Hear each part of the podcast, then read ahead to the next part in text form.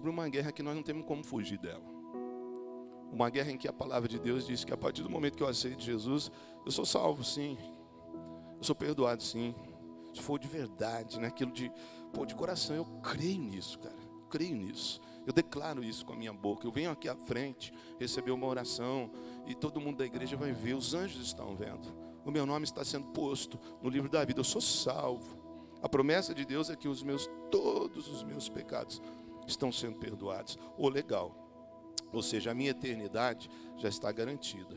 Só que no tempo dessa vida aqui, eu estou sendo posto como soldado do exército de Cristo.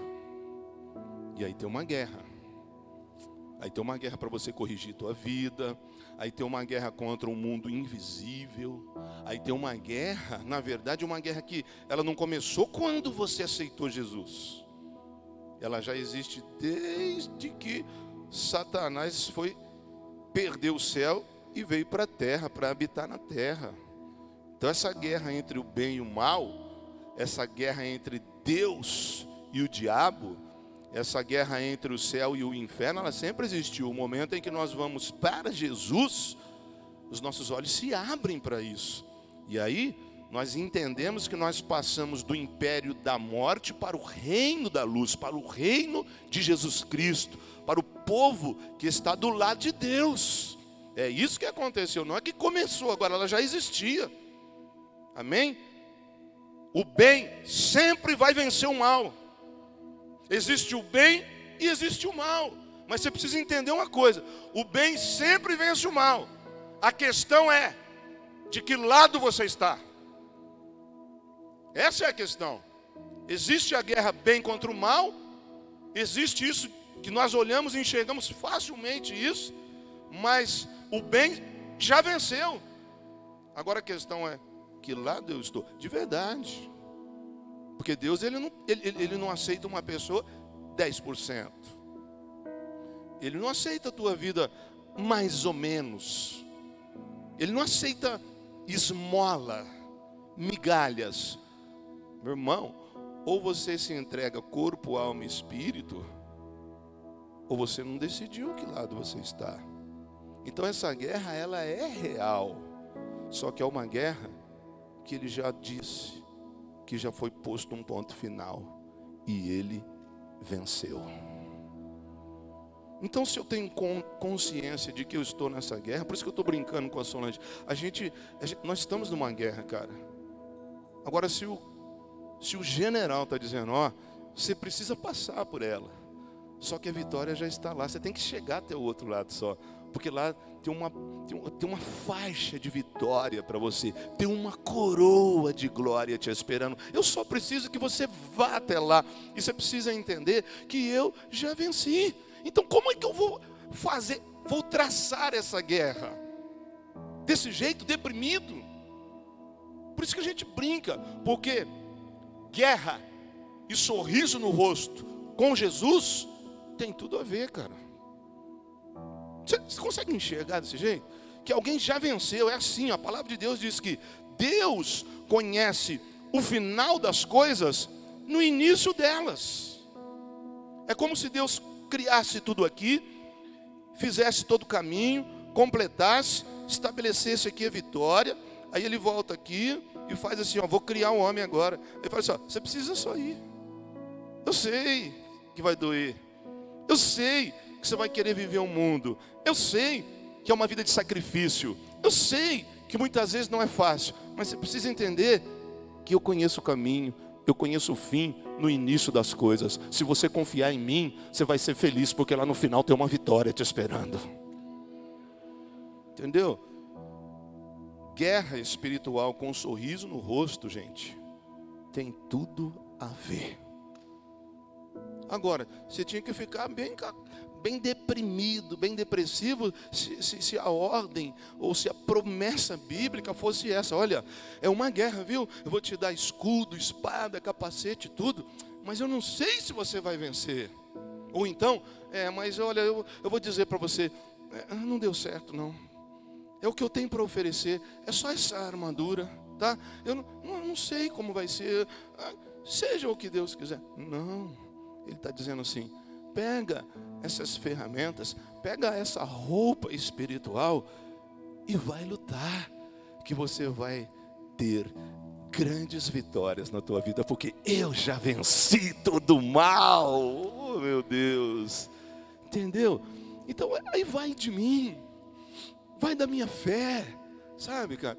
Nos dias aqui que talvez eu, eu esteja mais animado, são os dias que eu estou passando mais dificuldade, porque é aí que eu mostro a minha fé. Você quer mostrar a tua fé quando tu está bem? Você vai deixar para mostrar a tua fé. Quando toda a tua família estiver na igreja, está todo mundo sendo é, é, usado por Deus, a conta bancária está certinho, teu casamento está uma. Você sabe de uma coisa? Eu estou até com vontade de pregar isso. Esse, esse, essa vida é perigoso afastar você de Deus. Essa vida de tudo legal, todas as vitórias já alcancei, é perigoso você se afastar de Deus. É só você olhar na vida de Davi quando ele caiu, se estava num problema ou na, ou na paz. É só você olhar na vida de Salomão quando o problema. Eu quero essa mulher, eu quero essa loira, eu quero essa mulher. Daqui a pouco ele tinha mil mulher e estava sem Deus. Entendeu? Então, às vezes, é bom você estar tá passando por um problema.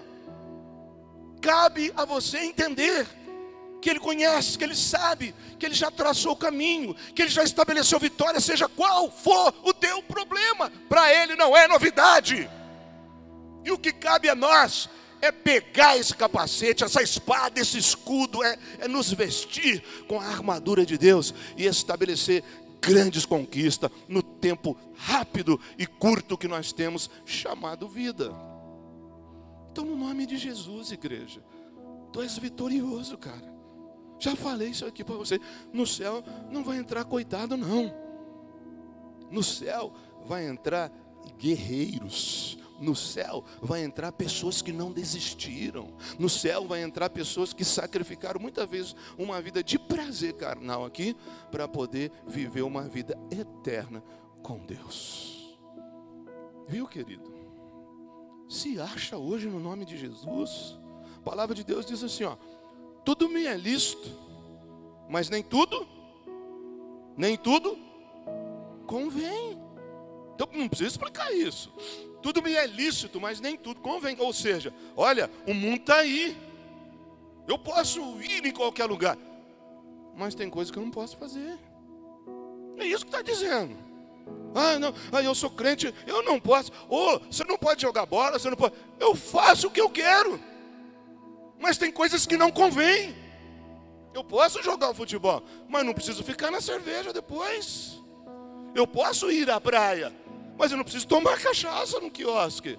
Eu posso ir no lugar, eu não posso ficar olhando para a mulher dos outros. Você entende? Tudo é lícito, mas tem coisa que não convém. O, o, o versículo está dizendo: ó, você pode fazer qualquer coisa, mas tem coisa que você não pode fazer. Não preciso desenhar isso aqui, gente. Tem coisa que não dá para fazer. O outro, semelhante a esse, diz: tudo bem é lícito, mas eu não vou me deixar dominar por nada, porque você acaba perdendo a tua, até a tua salvação. É? Por isso que muitos pastores começaram a colocar uma, uma, uma trava na vida dos crentes. Oh, não faz isso, hein? não faz aquilo. Por quê? Porque as pessoas da igreja não estavam sabendo conviver com isso. Pessoas, às vezes, eram abençoadas e não viam mais na igreja, porque agora conseguiu comprar o tão sonhado carro zero, ou conquistar a compra tão sonhada da casa nova, agora não tem tempo para vir ao culto. Entendeu? Tudo me é listo, mas eu não vou me deixar ser dominado por nada. Então você precisa enxergar isso. O que, você quer da tua vida? Quer Jesus? Então entenda que você precisa entrar nessa guerra. Você vai lutar sim. Ninguém vai entrar no céu. Ah, eu vim aqui, eu, sou, eu não fiz nada. Aí eu só fiquei assim, ó, de olhinho fechado, igual anjinho, assim, ó. Aleluia. Não existe isso aí. A vida dos maiores vitoriosos com Deus foi uma vida terrível. E nós reclamamos desse tempo agora, porque nós não conhecemos a história da igreja. Vai servir Jesus ali no Oriente Médio, meu irmão? Vai servir Jesus aonde o islamismo predomina? Mas lá tem gente que falava ignorantemente. Ai, meu sonho é ser missionária. Mission... Vai lá a tua cabecinha vai vir numa caixinha de, de, de, numa caixinha de encomenda pelo correio, porque é o que eles fazem com o crente lá. Bota fogo nas igrejas com todo mundo dentro, é só você ler, é só você se informar. Informação é a maior arma do momento. E a cabecinha dos crentes estão indo lá, aqui, ó, mandando de volta o seu o missionário. Agora no Brasil, cara, num país laico, que nós estamos tendo uma perseguiçãozinha estranha aí, você tem liberdade para adorar o teu Deus. Não aceita uma guerra, não aceita uma luta, que é uma forma que Deus preparou para te abençoar, para te colocar coisas e para te colocar em lugares mais altos. No nome de Jesus, cara. A igreja é muito mais forte que isso. O propósito da igreja é para muito mais que isso. Se existe um mal aí fora, se existe um diabo aí, um ser poderoso, invisível, maligno, mortífero, o qual a missão é roubar, matar e destruir, a única pessoa que pode parar ele, sabe quem é? O prefeito? O presidente? Você. Por isso que ele está dizendo: coloca essa armadura. Não importa como ele vem e quando ele vem, mas quando ele vier, você resistirá a ele e ele fugirá de vós. Pô, gente, vamos lá. Né? Tudo me é lícito, mas nem tudo convém. Né? E, e, e vice-versa. Eu posso ir em qualquer lugar, mas eu não posso fazer todas as coisas. Sou crente. Eu posso ir numa festa, eu vou beber água. Eu não tomo refri. Eu posso. Não, não, não. Cervejinha sem álcool. Ou você está liberto ou você não está. Está com vontade? Está com vontade de sentir o gostinho do álcool? Vem para o reino da luz, cara. Sai dessa aí. Deus ele não trabalha com gente em cima do muro, não. Ele vomita quem está em cima do muro. Ou você é fervoroso ou você é morto.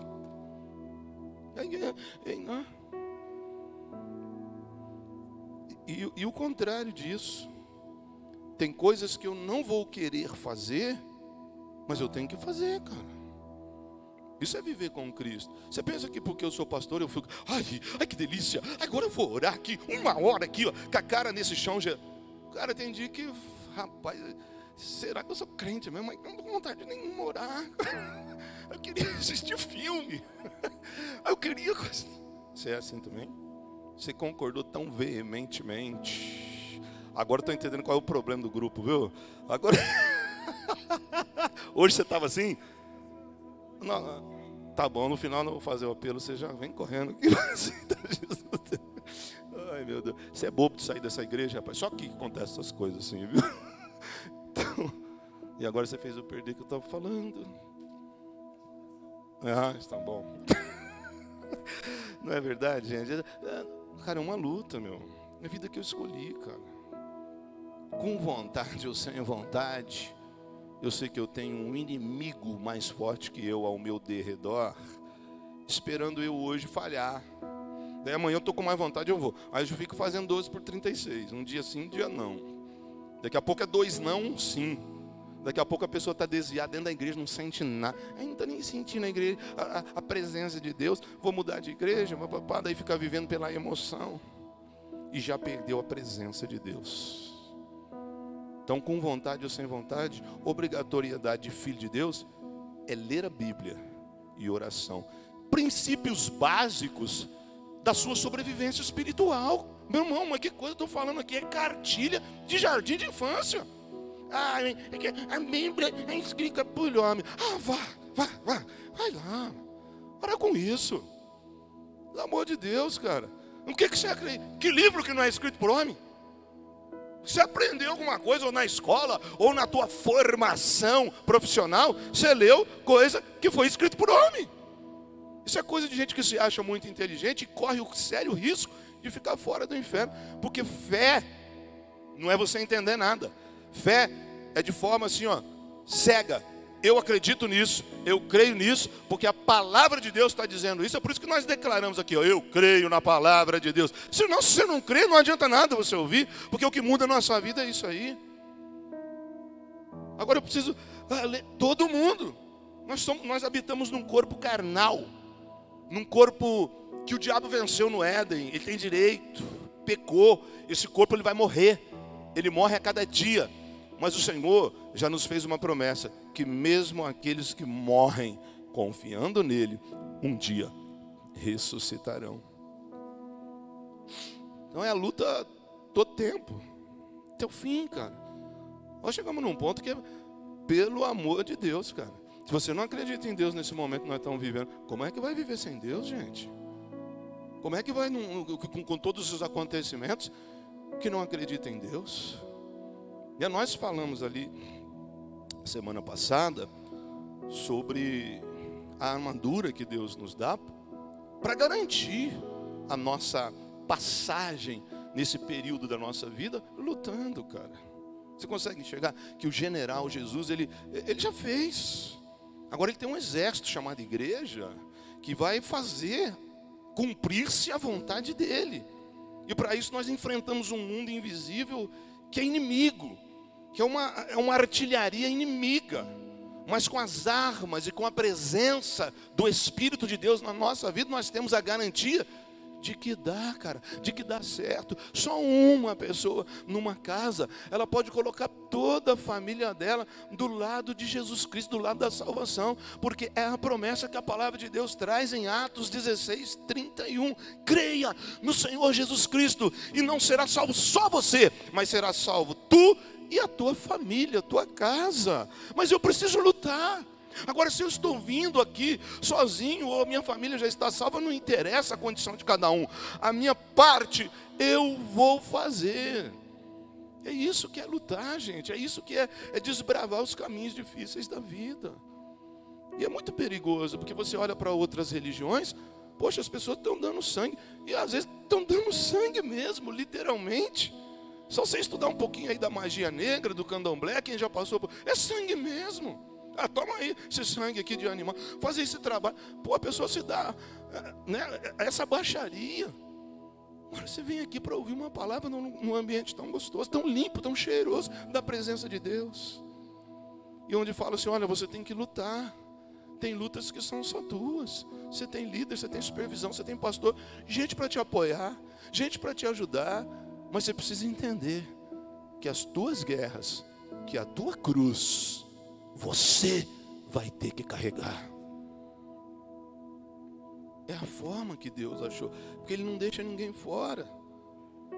Porque quando nós vencemos essas lutas, nós glorificamos o nome dEle, gente. Em nome de Jesus, todo medo saia da tua vida agora. Toda vergonha saia da tua vida no nome. Nós estamos aqui em nome de Jesus.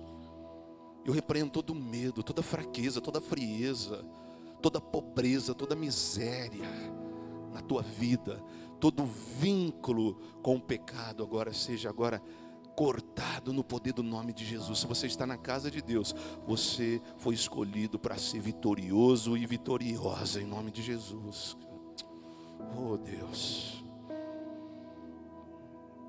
Nós falamos semana passada ah, pelo jeito não vai dar não? tempo de falar, não. Vamos ficar o ano inteiro para falar todas as armas aqui, só falei uma.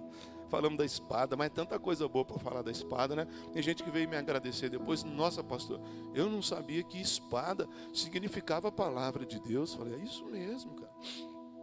Quando você lê a tua Bíblia, quando você lê a, a, a palavra de Deus e você declara ela, é como uma espada assim no mundo espiritual. Nem vou fazer mais, vocês fazem meme com as coisas, né? não posso nem querer, não é? Poxa vida, estou querendo quebrar atrás de. Como que pega isso, cara? Mas mal cheguei em casa. Eu falo, mas vocês não têm que. É Solange, né? Só pode ser a Solange, porque, cara, eu, eu tenho que pregar assim, ó. Não posso nem, nem brincar. Olha o três mosqueteiros de Jesus. Entende? O que a palavra de Deus ela é poderosa. Eu quero fazer para você entender o que ela está quebrando esse fogo invisível que sai, que desfaz essa palavra, ela tem poder. Deus, quando Ele foi criar a terra, Ele, ele declarou através da palavra. Só que se você não tem a Bíblia e não lê, você está carregando um arsenal ali, você está carregando uma ogiva nuclear espiritual e morre. Sendo que você está com a bênção na mão, sendo que você tem autoridade na mão, de preguiça ou de falta de ensino. Não, não vou ler, eu não vou ler porque ah, é chato ler. A minha vista não sei o quê, a dor de cara. Ah, eu não quero. Sabe por que você não quer ler? Porque o diabo não quer que você leia. Ele é o único que tem medo, que, que não quer que você leia. Porque ele sabe que quando você começar a ler, crer e começar a declarar isso, ele vai ter que desocupar áreas da tua vida, da tua história e da tua família, que ele já está ocupando há muito tempo, e ele vai ter que pegar as bagagens dele e sair dali, você vai obter conquista nesses territórios na tua vida. Nesse jeito, através da simples obediência à leitura da palavra. Como é que eu não vou ler uma Bíblia, uma palavra de Deus que me ensina tudo que eu preciso? Escute esse versículo, olha isso aqui, que a palavra de Deus diz lá em Jeremias 10 e 13. Olha isso aqui, escute isso. O que, que Deus fala em Jeremias 10 e 13. Olha só. Quando Deus dá ordem, as águas rugem no céu. O que, que é as águas rugirem no céu? O que, que é? O que é, gente, o barulho que faz no céu?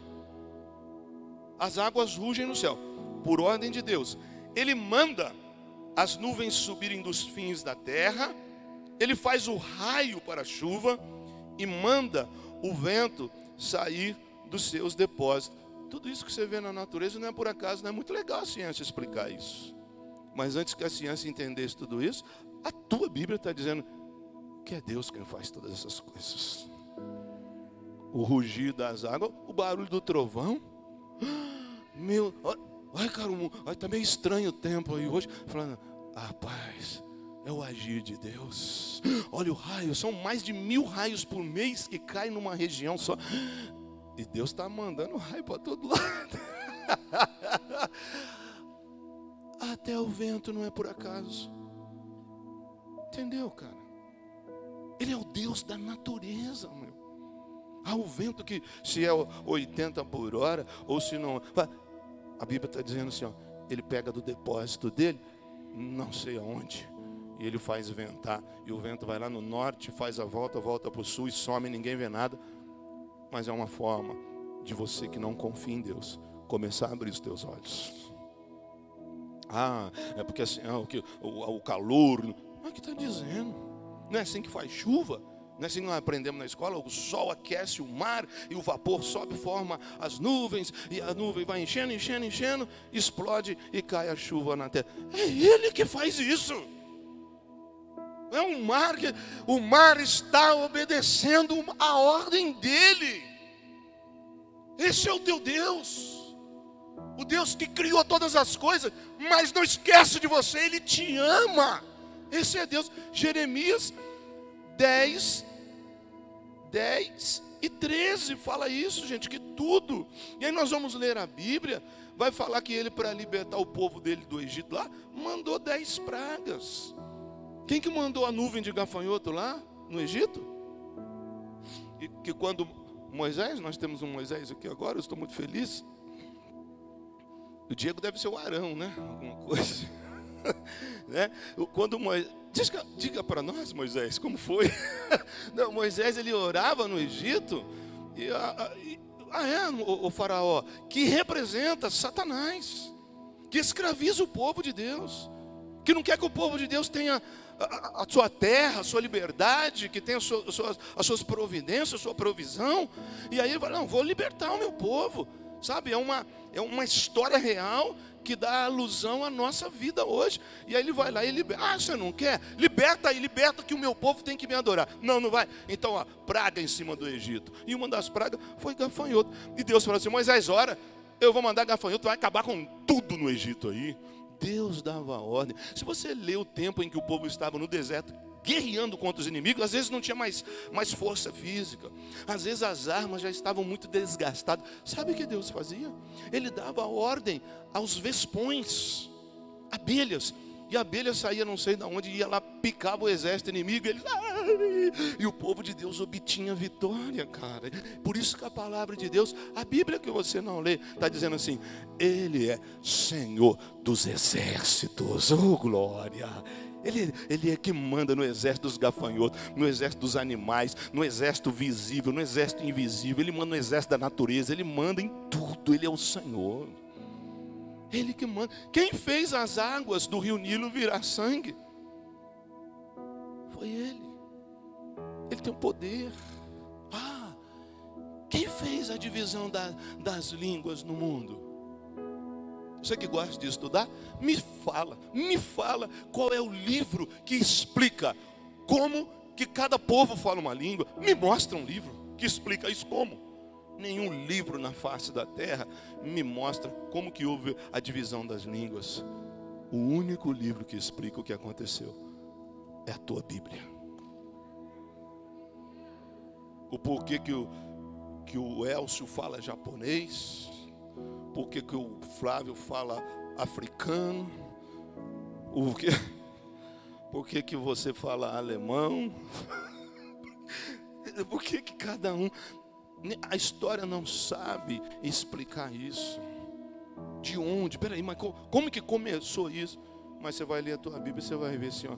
Deus falou, de hoje em diante, para o homem não ficar fazendo bobagem, projeto falido, Torre de Babel, eu vou confundir as línguas. E a partir de agora, cada nação vai falar uma língua diferente. Poxa, cara. Ele falou isso para o homem. Eu vou confundir as línguas cada povo vai ter a tua própria língua. Deus não fez isso com os animais. Não é? Como que o cachorro brasileiro faz? Ai, que legal, você sabe. O Beto que fez? Como que o cachorro faz, Beto? Fala aqui para nós. Fala para ele falar ou não? e como que o cachorro do Brasil faz? Faz a mínima ideia. Não sei. Não, aqui. Como o cachorro faz? Ele late. Não, não sei latir. Uau, uau.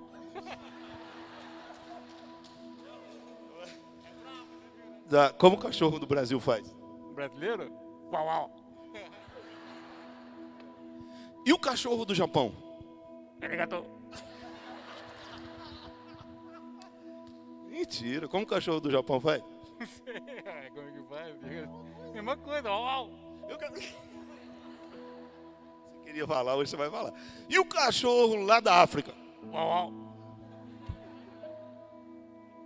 Ai, gente, que coisa, né?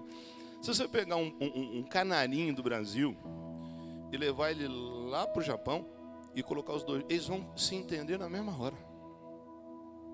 Se você pegar o cachorro do Beto, brasileiro, e colocar junto com o cachorro do Elcio, que é japonês, eles vão falar a mesma língua. Porque Deus mudou a língua dos homens, não dos animais. Agora, se você não lê a Bíblia, você não entende isso. Eu acho que até aqui nós já temos base suficiente. Pô, bicho, precisa começar a crer em Deus, cara. Porque se eu não creio em Deus através de milagres, ou então de futuro ou vida após morte, eu posso pelo menos começar a confiar em Deus no meu dia a dia, nas coisas que me que faz parte da minha vida. Está na tua Bíblia.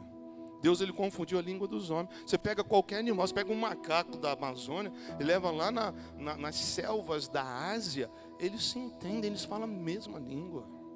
É o uau, uau aqui, o uau, uau lá, no, lá o, o, o, o cachorro do, do, do, Japão ele não vai falar aquilo lá, aquele valor. Ele, ele vai falar no mesmo, no mesmo latido. Porque Deus criou tudo igual. Quem deu o tempo de 120 anos para o homem viver? Porque os estudos lá de trás mostram que o homem vivia muito mais tempo que isso. E aí chegou um tempo, Deus falou assim: Ó, de agora em diante, o homem vai viver só 120 anos. Não vai viver mais que isso. Não vive, irmão. Ah, alguém foi achado 130. Mentira. É, é, é, fez o, o certidão depois. Porque a palavra de Deus está dizendo que não vai viver mais de 120. E se passar um ou outro, pode passar. Mas a idade máxima é essa. Não vai viver mais. Deus mandou assim. Aí aqui, ó, achei o Guinness Book. Ela tem 127 anos. Ah, mentira. Perdeu 7 anos por aí. É até 120. O meu Deus falou que ninguém vai viver mais que isso. Entendeu? Está tudo na Bíblia. Como que a gente não vai acreditar? Olha o que diz Jeremias 10 e 10. Mas o Senhor é o Deus verdadeiro. Ele é o Deus vivo, o Rei eterno. Quando o Senhor fica irado, a terra treme. As nações não podem suportar a sua ira. Olha, gente, na Bíblia tem explicação até para o território que estremece. O Brasil é, é livre disso, tem muito pouco isso, ou quase nada. Mas nós vemos aí que certas regiões da terra treme. Deus está bravo com aquela turma lá. É só você estudar o Katrina 2005 ou 2006 ali em Nova Orleans, que acabou com tudo aquilo lá, só naquela região. Aí você vai estudar o que estavam fazendo lá. Eles tiraram Deus da sociedade. Estavam fazendo rituais satânicos, sexuais, malignos ali, como um carnaval assim, mas chamando a presença do mal. Aí cai um tremor de terra lá. Poxa, isso, à toa, assim, sem saber. Oh, a palavra de Deus está dizendo que quando um lugar estremece, Deus está bravo com aquele lugar, gente. Nós não podemos julgar essas coisas, mas a Bíblia te ensina tanta coisa. Cabe a você confiar no teu Deus. O texto está dizendo, Ele é o Deus verdadeiro. E aí a gente vai lendo a Bíblia e vai vendo que tudo dá certo. Você vê o livro de Jeremias, estou lendo o livro de Jeremias. O povo estava em pecado. E Deus falava assim: Olha, para, não é isso que eu quero de vocês. Vocês precisam fazer direito. Vem para a igreja, ora, leia a Bíblia, faz assim, me adora. Aí o povo, ah, não quero saber não, vai, vai afastando, vai afastando, vai afastando, e Deus dando chance, Deus usando o profeta Jeremias, aí começa a profetizar, olha, se vocês não se converterem direito, não servir a Deus direito, eu estou trazendo um povo do norte, os caldeus, os babilônios, eles vão entrar aqui, hein? Vocês estão confiando nessas muralhas, vocês estão confiando no templo, essas muralhas não vão proteger vocês, esses homens são sanguinários, eles vão entrar aqui e vão matar todo mundo. Então, o chamar de Jeremias era falar isso: ô rei, se converte, ô prefeito, se converte, ô juiz, se converte, ô empresário, se converte, ô dono de casa, se converte. Ele está falando isso. O pastor já está pregando há dias sobre isso, você fica brincando. Ah, depois, deixa para depois. E chegou um tempo, aí Jeremias falou assim: Pois agora, rei Zedequias, não tem mais jeito. Deus falou, que se você não se entregar agora, você vai morrer. Olha, se se entrega, agora não tem mais jeito. Deus já deu ordem, Deus já pôs no coração dele que ele vai destruir vocês. Mas Deus ainda vai te dar uma chance. A tua única chance. Se entrega, rapaz. Não, não vou entregar. E aí o diabo usava outra pessoa para falar: Isso aí não vai dar nada, não pode ficar em pecado, aí não tem nada não. Não é assim? Pessoa que pecou, aqui a direção de Deus aqui, aí o diabo fala: deixa quieto. Aí você não precisa fazer isso. Você não precisa confessar, não. Deixa quieto, vai lá. É o que está acontecendo. Aí o rei fez o quê? Perdeu o tempo da misericórdia de Deus, que não quis se acertar lá, e falou assim: agora também eu, eu me entregar, eu perder tudo isso aqui, eu não vou, vou até o fim, vou confiar. Aí vem alguém e fala aquilo que eu quero ouvir, ah, então eu vou deixar para lá. Aí Jeremias vai lá e fala assim: Ó, vou te dizer uma coisa. Se você não se entregar, eles vão chegar aqui. Esse terrível rei Nabucodonosor, ele vai colocar o trono dele no centro de Jerusalém. Ele vai sentar aqui, uf, com todos os seus capitões, seus capitães sanguinários. Ele vai te pegar, ele vai trazer você na frente dele. Ele vai matar sua mulher, ele vai matar os seus filhos, ele vai matar todos os seus assessores e ministros. Ele vai furar os seus olhos vai te colocar uma algema e você vai morrer na cadeia lá na Babilônia. Meu Deus do céu. Sabe o que o rei falou? Deus não vai deixar isso acontecer. Imagina, Deus não é ruim assim. Ele falou, eu sei o que eu estou falando. Ele colocou Jeremias na cadeia lá, jogou ele num poço lá, fica lá. Você falou contra o rei. Rapaz, passou o tempo, cara chegou aquele exército, rodeou a cidade, ficou dois anos tentando, conseguiram fazer uma brecha no muro.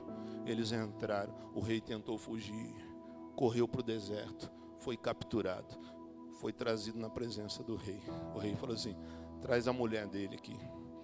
Matou a mulher na frente dele. Traz os filhos dele. Olha lá, profecia de Deus, cara, de Deus. Mata todo mundo. Mata os homens que ele confiou mata o ministro dele. Agora fura os dois olhos dele, amarra ele, ele vai morrer na cadeia lá na Babilônia. Que isso, cara? Que isso? E mais, profecia cumprida. No meio, antes disso aí acontecer, Jeremias vai lá e fala assim: ó, eu vou profetizar mais, hein? Para vocês saberem que Deus é Deus. Eles vão chegar, eles vão pôr fogo aqui, eles vão derrubar a igreja. Eles vão roubar o tesouro do templo. Eles vão matar tudo e vão pôr fogo em tudo. E ó, vocês vão lá para Babilônia. Vocês vão ficar 70 anos até aprender a obedecer a Deus. Até aprender que Deus é único. Até jogar essa imagem fora. O problema era a idolatria.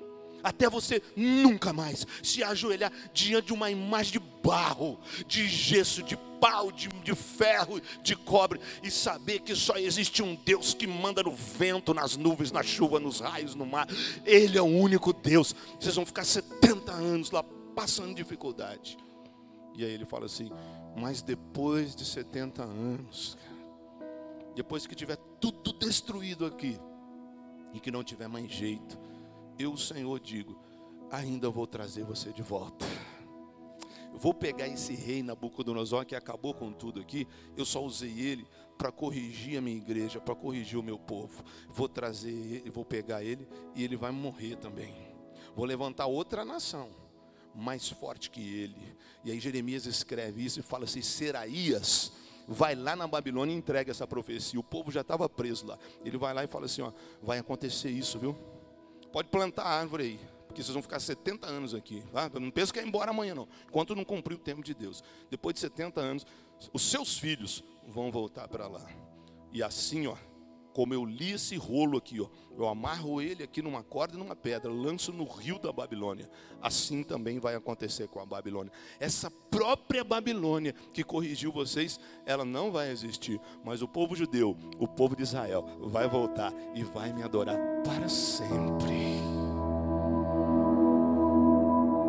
Aconteceu exatamente a mesma coisa. Eu pergunto para você, onde que está a Babilônia? Mas nem o nome existe. E eu pergunto para você, onde está Israel? Você vai lá, primeiro país no mundo a resolver o problema da pandemia, porque a palavra de Deus é verdadeira. Como é que você não acredita em Deus? Não acredita porque não tem fé, porque não lê a Bíblia. Em nome de Jesus, irmão, joga fora isso aí, vai. Deus ele já conhece o fim. Estou falando sobre a espada do Espírito Santo aqui. Isso te dá, isso te, te coloca numa região espiritual diferente.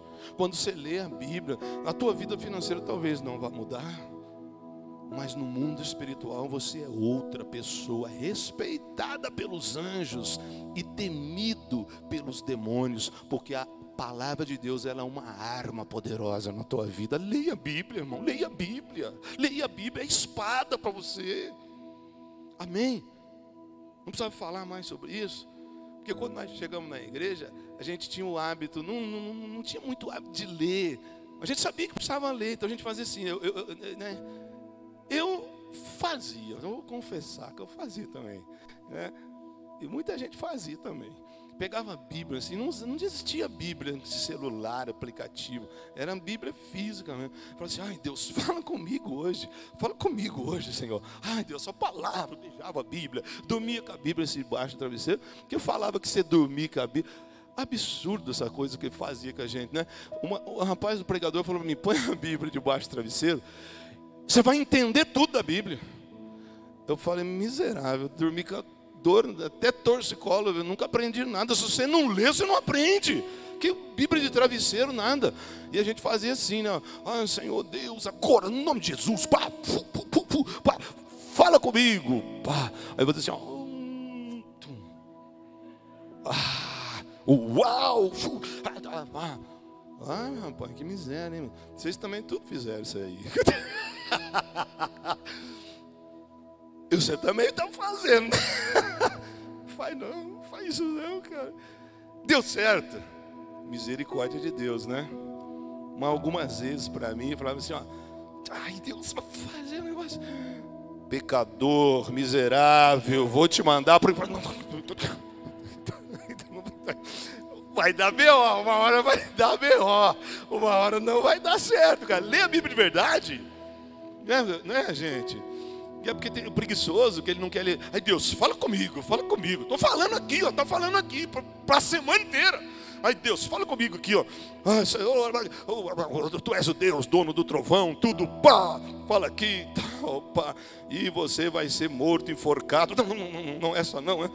Entendeu, meu? Uma hora ou outra não vai dar certo, porque Deus não faz isso, cara. Você tem que ler a Bíblia inteira.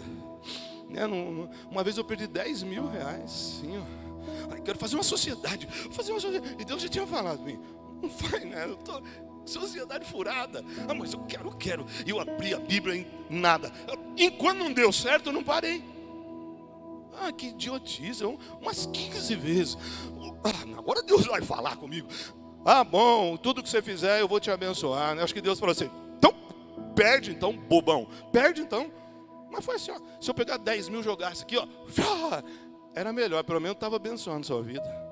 Porque eu perdi tudo, desobedecer a Deus. Então não faz isso não, meu. É até bom que no celular não dá para fazer isso, né? Não dá, meu. Leia a Bíblia de verdade mesmo. A outra arma que eu vou falar rapidão aqui, para a gente pelo menos te armar mais um pouquinho. Escudo da fé. Não, não vou falar de escudo da fé, não. Falar do, falar do capacete. Domingo que vem não falo do escudo. Tem muita arma ainda, né? Então, o capacete diz que é uma arma também espiritual que protege a nossa cabeça, o capacete da salvação, o versículo está dizendo. Então, esse texto não é uma proteção externa, exterior, é uma proteção interna. Então, quando você lê que arma espiritual, assim como a espada é a palavra de Deus, o capacete fala dos nossos pensamentos, cara. Porque tem muita gente que tem espada, mas a cabeça está muito sem capacete. Então, os próprios pensamentos levam pessoas a viver uma vida de derrota. Por isso que nós estamos falando ao longo desses meses e até desses últimos anos, muito sobre emoções. Porque nós conseguimos discernir que o problema não é só espiritual, não. O problema é aqui, ó. Tem um, um, um um comunista chamado Antônio Gramsci, ele diz assim, ó, o mundo está saturado pelo cristianismo há dois mil anos. E um regime fundado em crenças e valores judaico-cristão não podem ser derrubados até que as suas raízes sejam cortadas. Olha o que, o inimigo fala ele entendeu a força que tem o povo de Deus. E ele fala assim, ó, o que ele está querendo dizer aqui, ó, não adianta você perseguir eles, não. Não adianta você xingar, não adianta você fechar a igreja, não tem jeito. Você precisa mudar o pensamento deles. Eles são fundamentados numa ideologia do céu, de Deus. E se isso não for quebrado, se a gente não cortar a raiz, ou seja, aquilo que é invisível, você não consegue destruir. Você não consegue destruir igreja, você não consegue derrotar um filho de Deus. Você entende? Porque essa geração que está vindo aí agora foi uma geração muito bem trabalhada pelo diabo nas escolas, onde se trocou reitores de universidades e tal. Ah, não, deixa quieto, hein? Olha, você, você não precisa ser hominho, não, viu? Se você não quiser ser nada, se você quiser. Pô, gente, isso é de Deus isso? Olha agora, hein? Nós temos o banheiro masculino, banheiro feminino, e aqui nós temos o banheiro neutro, sabe? Se você não é menina, você nasceu menino, mas não precisa, Deus errou, Deus nem existe. Você pode usar esse banheirinho do meio aqui, não tem problema. Gente, que miséria. Então é por isso que vem esse contratar. Perigoso. Você não vai deixar de servir a Deus quando alguém te xingar, quando o pastor pegar no teu pé, quando você estiver passando por uma prova, isso aí te fortalece. Agora, quando você é atacado dessas formas, assim que, ó, pum, entra um, um dardo inflamado no inimigo lá na tua mente e surge uma dúvida, aí é preocupante. Por isso que a palavra de Deus está dizendo: você precisa pôr um capacete, cara. Você precisa guardar os teus pensamentos. Você precisa ir numa célula.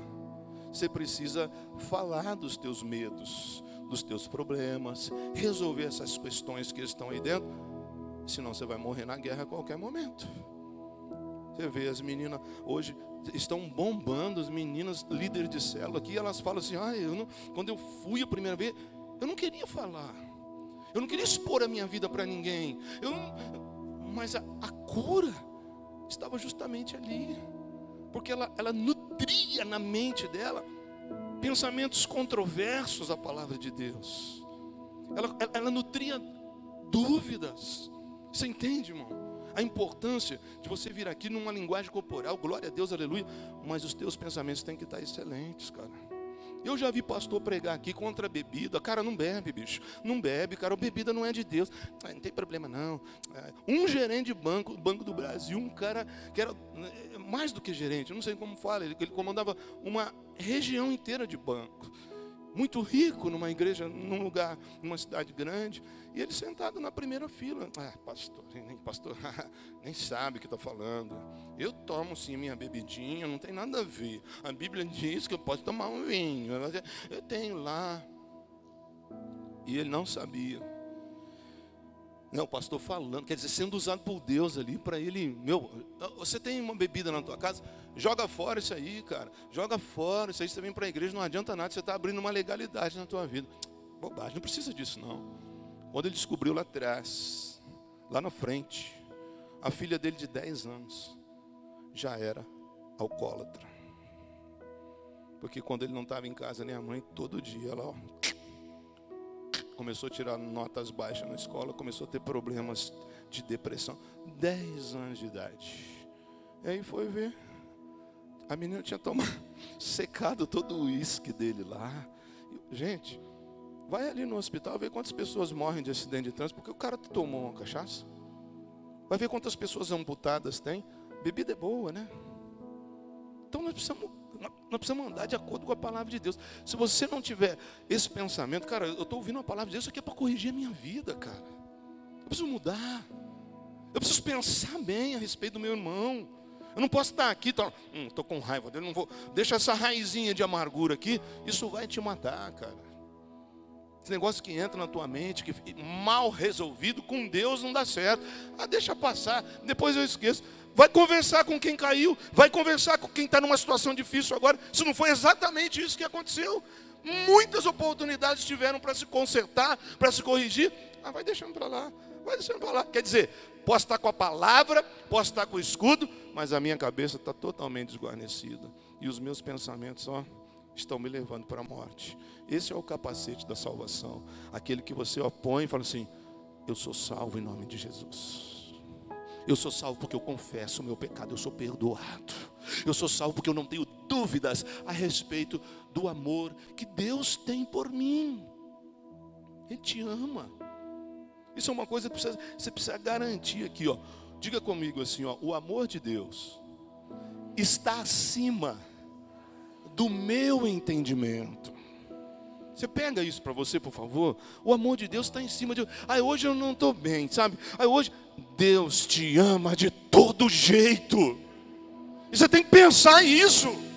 Porque senão, aí hoje eu não senti muita presença de Deus. Aí eu não sei. Cara, o diabo quer isso, né? E aí onde está as setinhas dele? Fala, aí ó, você está reprovado essa semana, viu? O mês de maio vai ser muito ruim para você, viu? Você sentou lá na frente naquele culto, o pastor suou a camisa, mas não é para você não. E no nome de Jesus, pensamento maligno, o pensamento que você tem que ter, Jesus me ama de qualquer jeito. Essa é a mentalidade do Filho de Deus. Oh, glória! Oh! Entendeu? Porque nós não servimos a Deus baseado nas nossas emoções e sentimentos, e sim no que a palavra de Deus diz. Cara, Ele me ama. Quem tem que se convencer disso sou eu, não é você. Você que, você que sabe. É, você não me... Quem é você, falador? Quem é você? Eu acredito que aquela cruz lá foi por minha causa. Ele morreu por mim, ele me ama de todo jeito. Errado não. Eu acerto hoje, eu erro amanhã, mas o amor dele está comigo toda hora. Assim, cara. Ó, ó capacete total. A, a palavra de Deus diz assim, ó, que se você está em Cristo, nenhuma condenação pode atingir você. Mas agora, quando a pessoa não pensa assim, ela mesma se condena. Ela mesma atrai maldição sobre a vida dela, porque ela não consegue amar o irmão, porque ela não consegue amar aquele que contrariou ela, que falou que não queria. Eu já sofri tanto, por isso eu estou te dando um acesso direto para a bênção que eu sofria com isso. Eu ficava bravo quando alguém não contrariava eu. Ó, oh, irmão, eu que mando aqui. Eu, que, eu, eu ficava aqui, eu vou matar esse irmão, cara. Porque, sem vergonha, eu falei, não quer obedecer. Mas quem estava morrendo era eu. Sabe, hoje é assim, ó. Irmão, é de graça. Faz aqui que vai dar certo. Se você não fizer, você vai acertar com Deus depois. Mas eu não deixo mais penetrar aqui, ó. Se você quiser morrer, você vai explodir sozinho para lá eu vou seguir esse caminho reto aqui, ó, esse caminho justo, cada dia me aprofundando mais na presença de Deus. Não vou servir a Deus baseado em sentimentos, porque senão o dia que eu não estiver bem, eu vou achar que Deus não está comigo. E Ele prometeu que você doente ou não, Ele está com você.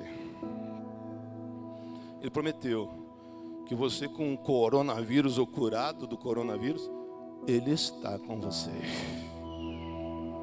Ele prometeu que você, acreditando nele ou não, Ele está com você. Só que é perigoso que lá na frente você vai ver que, como ele falou com Israel, todos os dias estendi as mãos para você, mas você virou as costas para mim. Isso que é capacete, gente. É eu ouvir aqui e não pensar bobagem. É eu, é eu ouvir aqui que Deus me ama e eu abraçar isso aqui sem me preocupar com o pensamento de quem não, não acredita nisso, por mim ou para mim. Eu acredito que Deus me ama. Isso mudou a minha história. Agora eu não vou, eu, eu não vou contrariar isso, eu não quero falar mal dos outros para não perder isso. Eu não quero fazer o contrário, eu quero crer, porque o trabalho do diabo aqui é, é fazer com que eu não creia isso, é criar situações para que eu perca a minha fé, é só aqui que ele pode me derrotar, lá dentro da minha cabeça. Eu já cansei de falar aqui, a vida é aquilo que você pensa. Deus é do tamanho que você crê. Deus não foi bom para um e ruim para outro, ele não faz acepção de pessoas.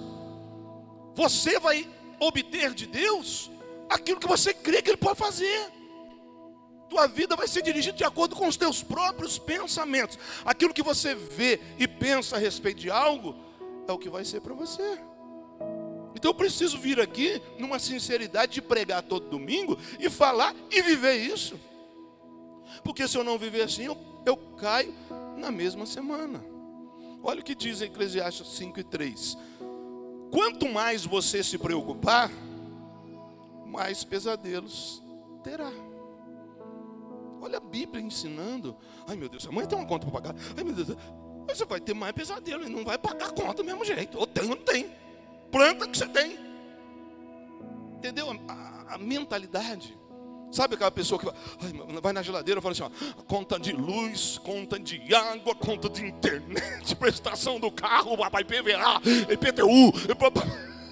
O cara já levanta sofrendo de manhã, né? Vai tomar um café, ah, acabei de Ai meu Deus, quanta conta para pagar. Aí o diabo falou: ah, que legal, acabei com o dia dele logo cedo. O cara acabou de orar. O cara acabou de ler a Bíblia. Oh Senhor, ai que gostoso, glória a Deus, aleluia. Olha que ele chega lá, é só, ufum, sem capacete. Tirou tudo da mente. Ai meu Deus, ai que vida miserável, como que eu vou pagar essa conta tudo? Ai, que, ai meu Deus, ai, o pastor fica falando. Quanto mais você se preocupar, mais pesadelos terá filho de Deus, filha de Deus, faz as coisas certas. E você vai pagar todas aquelas contas. Mas chega lá na tua casa hoje, tira tudo aquilo lá. Fala assim, eu não quero ficar sofrendo, não. Eu vou acreditar que eu vou pagar tudo isso aqui em nome de Jesus, meu. Está aqui, ó. Confia. Deus não está retido no teu salário. Deus não está retido na tua capacidade de ganhar 1.500, 2.000 ou 10.000 ou mais. Deus ele está retido na palavra dele. Você acreditar que tudo é possível ao que crê, ainda nesse ano, você vai viver o melhor de Deus para a tua vida. É assim que funciona. É assim que funciona. Ele já falou que ele vai te dar além do que você pensa, merece ou imagina, porque ele é Deus que pode todas as coisas. Sabe por que não vem? Porque você não crê. Você anula o poder de Deus porque está sem capacete. Entende essa arma espiritual? Essa arma espiritual não é para você sair na, é que você perde dentro de casa essa. Essa aqui você perde dentro de casa. Sai, você viu aqueles caras que sabem tudo da palavra? Eu falei assim, o Senhor diz assim, olha, faz isso aqui, papai. Ele tem espada, mas ele não tem capacete. Você olha na vida dele, é uma vida de miséria. Porque os pensamentos dele não estão de acordo com o que a boca dele está falando. Esse negócio é profundo. Consegue entender isso? Da importância de você ouvir aqui falar e você decidir se você vai crer nisso ou não. A partir do momento que você crê, você pum, fecha a chave, põe o um capacete e fala assim: a minha vida vai ser isso aqui agora. Eu vou consertar isso que eu estou errado e eu tenho certeza que daqui para frente eu serei abençoado 100 por um, 100%, 100%, porque essa é a vontade do Senhor. Beleza? Presença de Deus. Presença de Deus, cara, eu fico falando, cara, Deus está conosco, Ele é todo poderoso, onipotente, onisciente, sabe o que nós pensamos. O diabo não sabe o que você pensa, Deus sabe o que você pensa. Por isso que você tem que ter esse capacete. Que o diabo ele conhece você por observação e por acompanhamento familiar, mas ele não conhece dentro de você. Quem conhece dentro de você é o teu Deus. Então você tem que ganhar a batalha aqui, ó, no campo de batalha. Quando vem aquela vontade, no nome de Jesus, eu sou lavado e remido no sangue do Cordeiro. Os meus pecados estão perdoados. Ah, Senhor, eu estou vendo essa situação vai ficar difícil na minha vida. Eu não aceito isso. Eu sou teu filho. Me socorre, me tira disso, me faz um vencedor sobre essa situação. E eu garanto, eu prometo, eu vou te adorar. Eu vou dar o testemunho para glorificar o teu nome. É assim que você vence a guerra com capacete. Cara, você, você, consegue acreditar que eu prego isso aqui, ó, que já passou até da hora. Eu chego ali, a pessoa chega ali fora. Se ela receber uma mensagem diferente, ela acredita naquilo. Olha, seu filho pegou Covid. Acabou tudo, cara. Sem capacete. Sem capacete. Você tem que proteger a pessoa. Uma pessoa que tem um capacete, é, quando as informações vêm, a primeira coisa que ela faz é declarar a palavra de Deus. É, irmão, que seja feita a vontade de Deus. Eu estou acabando de sair do culto. Eu estou cheio de fogo, eu estou armado. Eu sou um cara escolhido por Deus para vencer. Satanás vai sair dessa situação e Deus vai me dar a vitória. Meu, 99% da situação muda. Mas a pessoa é, é como se ficou duas horas aqui ouvindo, saturada de ouvir. Chega ali o médico fala: oh, Dona Solange, o teu exame deu diabetes. Ah, morri. Ah, brincadeira, Solange. Entendeu? É assim, cara. Olha, chegou uma intimação que o teu nome foi para você. Ah, é, eu errei ali atrás, mas ó, o Senhor vai abençoar isso aqui e eu vou ser honrado em cima desse negócio. A palavra de Deus está dizendo que sim, que nós seremos mais que vencedores. Isso é andar com capacete, porque existe um mundo aí fora que precisa de você. Existe um povo sedento, vazio, no território do inimigo, como se estivesse cheio de água com a mão para fora, pedindo socorro para você. E você tem que estar bem para puxar a mão e falar: Eu conheço um lugar melhor. Eu sou filho de Deus, cara. Ah, mas, ah, mais não, cara. É Deus que faz. Me dê uma chance. Me dê uma chance, eu vou te apresentar uma célula, vou te apresentar um líder. Calma, vai dar certo. Meu, vai dar certo, vai dar certo. Minha vida está mudada. Ah, o ano passado eu estava na balada, o ano passado eu estava no tráfico, o ano passado eu estava na prostituição. Mas hoje eu estou aqui, ó, perdoado, lavado, remido, justificado. Sou um líder de célula, sou alguém que faz a diferença. Pouco importa o que a minha família pensa, o que meus amigos pensam. Eu confio na palavra de Deus. Eu tenho capacete, que eu sou perdoado lado. Eu não vou parar com mais informações, com mais notícias ou com a opinião dos outros. Pouco importa. A opinião que importa para mim é a opinião de Deus. Vamos ficar em pé, gente? Tá bom, né? Oh, meu Deus. Vamos, vamos consolidar isso na oração agora. Vamos consolidar isso na oração.